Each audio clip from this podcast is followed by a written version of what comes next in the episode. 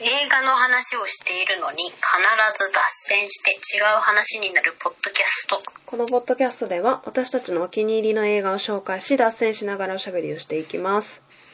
はいリモートで録音しておりますので聞き取りづらいところがあるかと思いますけれどもごご了承くださいあとまだ2人は風邪気味ですマジで年を感じるよねなんだろうねでも私こんな長いの初めてなんだけどいやー風の治りが本当遅いです よはいちゃんくみチョイスでもよく考えたら我々もちょっと なんでアラ無フ視ォーしてるアラフォーだからねうんあらちゃん組が咳も出るんだあそう鼻からのあのあわかる痰絡んで咳みたいなあのそれ薬飲んでんのまだ飲んでる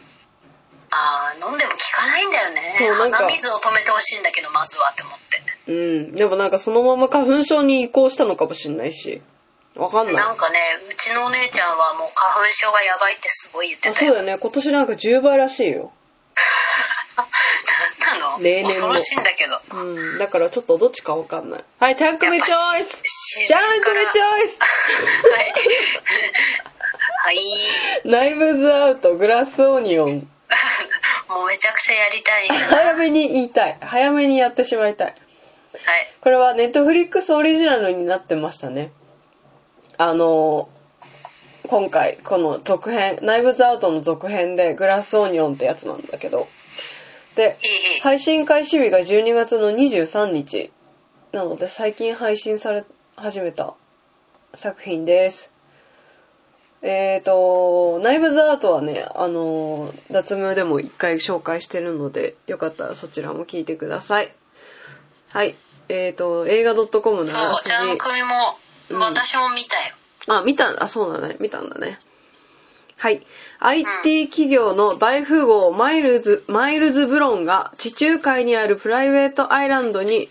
や親しい友人たちを招待し、ミステリーゲームの開催を持ちかける。ところが、島で実際に殺人事件が発生する。遊びだったはずのゲームは一転して恐ろしい事件となり、参加者は要容疑者候補になってしまう。名探偵ブーノワーは友人同士の中で工作する思惑や思惑や、その裏に隠された真相が明らかにすべく事件の調査に乗り出すと。このまあ、富豪がうまあ、友人たちを島に集めたら、まあ、絶対殺人事件は起きるじゃんんというか富豪が殺されるにかかってるよね自 分を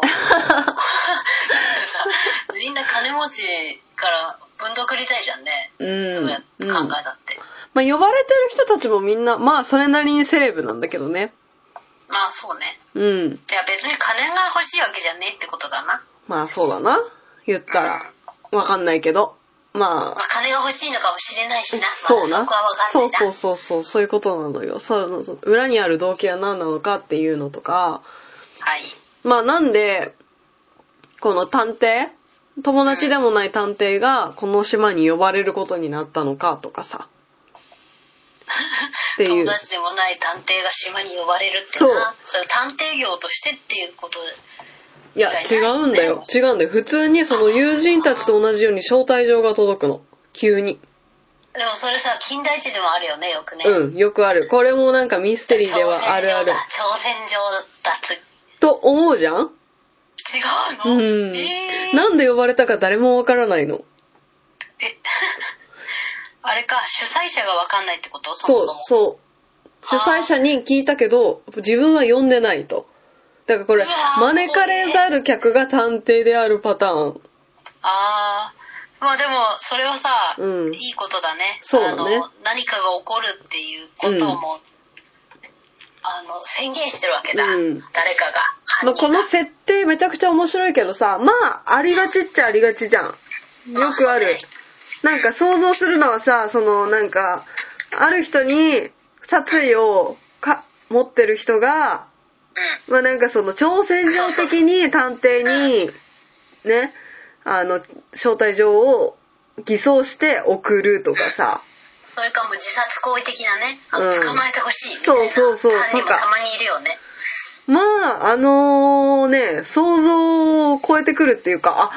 えー、みたいな。なんか、あ、そういうことみたいな。なんかね、それはすごいね。結構途中まで、前半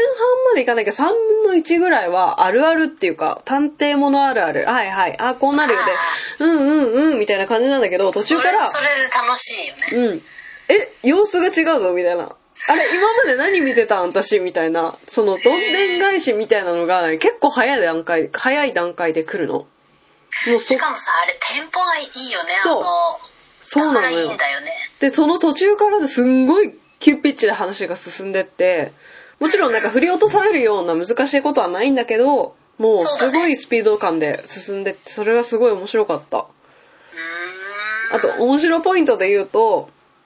多分コロナっては明言されてないけど、コロナ禍っぽい設定で、はいはいはい。なんとなく何かの感染症が蔓延してて、ロックダウンしてる状態なんだようね。ーん。っていうので、ちょっと探偵も、なんか事件がなくさすぎてちょっと拗ねてたり、最初。